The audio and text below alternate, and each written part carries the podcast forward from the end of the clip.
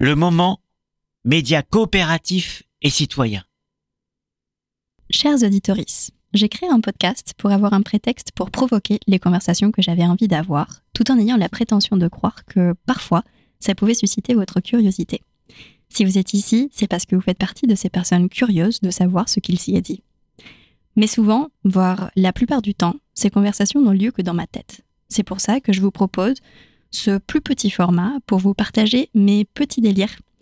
Ces réflexions notées sur un bout de papier, envoyées dans un texto resté sans réponse ou perdues dans les notes de mon téléphone.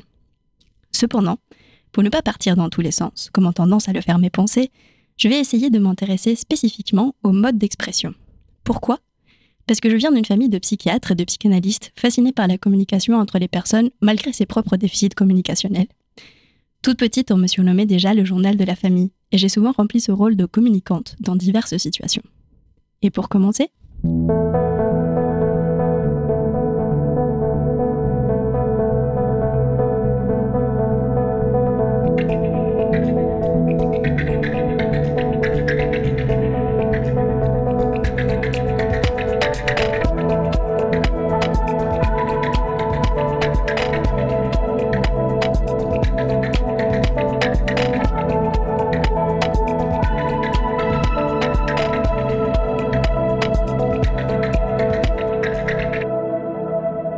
Bienvenue dans mon petit délire sur le graffiti. Les murs crient ce que les gens n'osent pas dire. J'ai lu cette phrase sur un mur il y a longtemps lorsque je faisais ma recherche sur le rôle du graffiti dans l'urbanisation du mouvement Mapuche au Chili. Je ne l'ai plus jamais oublié. Lorsqu'on s'adresse à quelqu'un qui n'a pas l'air touché par ce qu'on lui dit, on dit que c'est comme parler à un mur. Si on dit qu'on parle au mur, c'est que notre parole est en vain. Mais est-ce vraiment ainsi? Les murs restent-ils vraiment si indifférents à ce que nous avons à leur dire? La street artiste parisienne Les murs ont des oreilles semble penser autrement.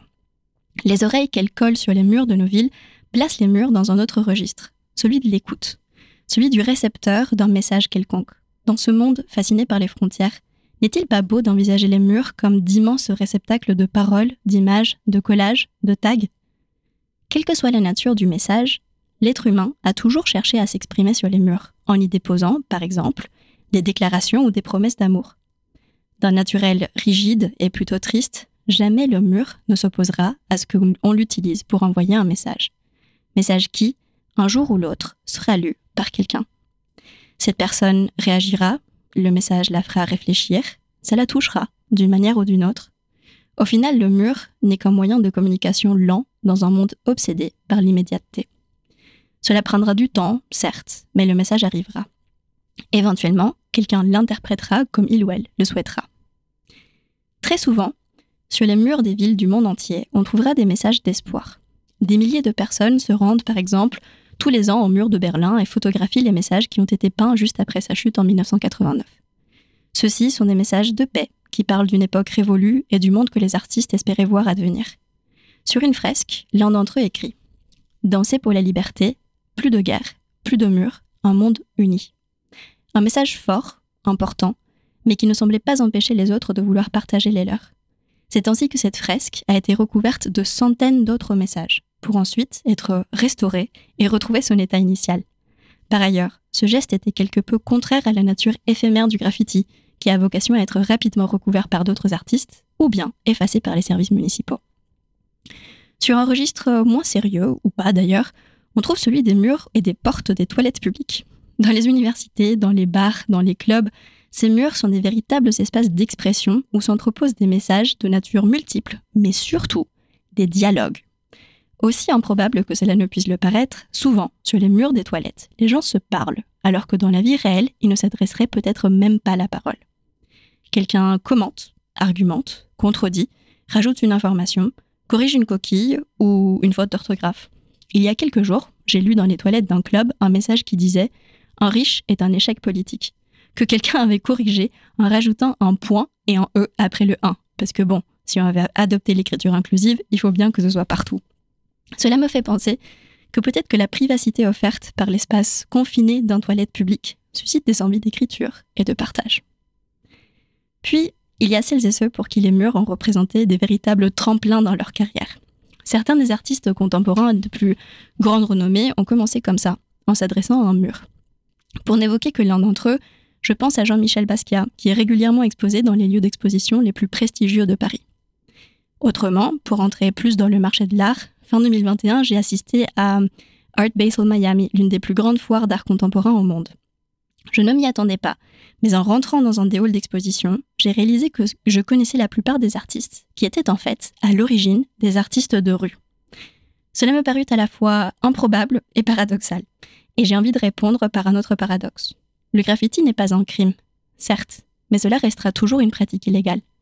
Je me dois néanmoins de nuancer ces propos, car en réalité, l'intérêt grandissant pour le graffiti, notamment dans ses formes les plus artistiques, ont déjà franchi le pas de la légalisation. De plus en plus d'espaces dans les villes sont désormais réservés pour que les artistes viennent y peindre leur vision du monde. Pour les Parisiennes et Parisiens, euh, l'on pense notamment au boulevard Vincent Auriol dans le 13e arrondissement qui accueille de nombreuses œuvres peintes par les plus grands artistes urbains de notre temps.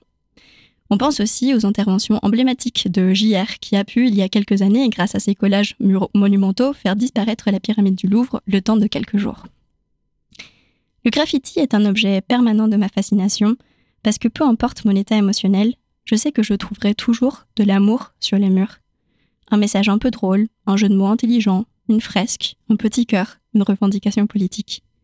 Les murs, ces limites imposées par le monde dans lequel nous vivons, sont en effet un lieu d'expression sans limite pour celles et ceux qui choisissent d'en faire leur support. Il n'y a pas de frein créatif lorsqu'on s'adresse à un mur, parce que la possibilité de le faire et de s'en saisir reste marginale.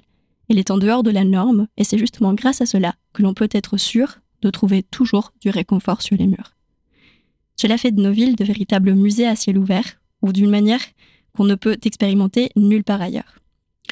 Au risque d'avoir l'air un peu trop présomptueuse, j'ai envie de dire que c'est à la fois une démocratisation de l'art et une forme de réappropriation de l'espace public par celles et ceux qui habitent une ville. Alors, n'oubliez pas, la prochaine fois que vous vous sentirez contrarié, dépassé par les circonstances de la vie, sortez faire un tour et essayez de savoir ce que quelqu'un d'autre a voulu vous dire lorsque il ou elle s'est adressé à un mur. Mon petit délire est le petit format de mon podcast C'est quoi ce délire? Un projet à la fois très personnel et très collectif. Il est proposé par le média coopératif et citoyen Le Moment. Je remercie Manu et ses élèves pour la réalisation de cet épisode, Théo pour l'habillage musical et Mélodie qui a imaginé l'identité visuelle. Pour connaître la suite de mes délires, solitaires ou partagés, je vous propose de vous abonner à ce podcast sur votre plateforme d'écoute préférée ou bien de me suivre sur Instagram, danae-mro. Merci de m'avoir écouté et à très bientôt pour un prochain délire. Vous avez écouté une émission proposée par Le Moment à retrouver en replay sur lemoment.org.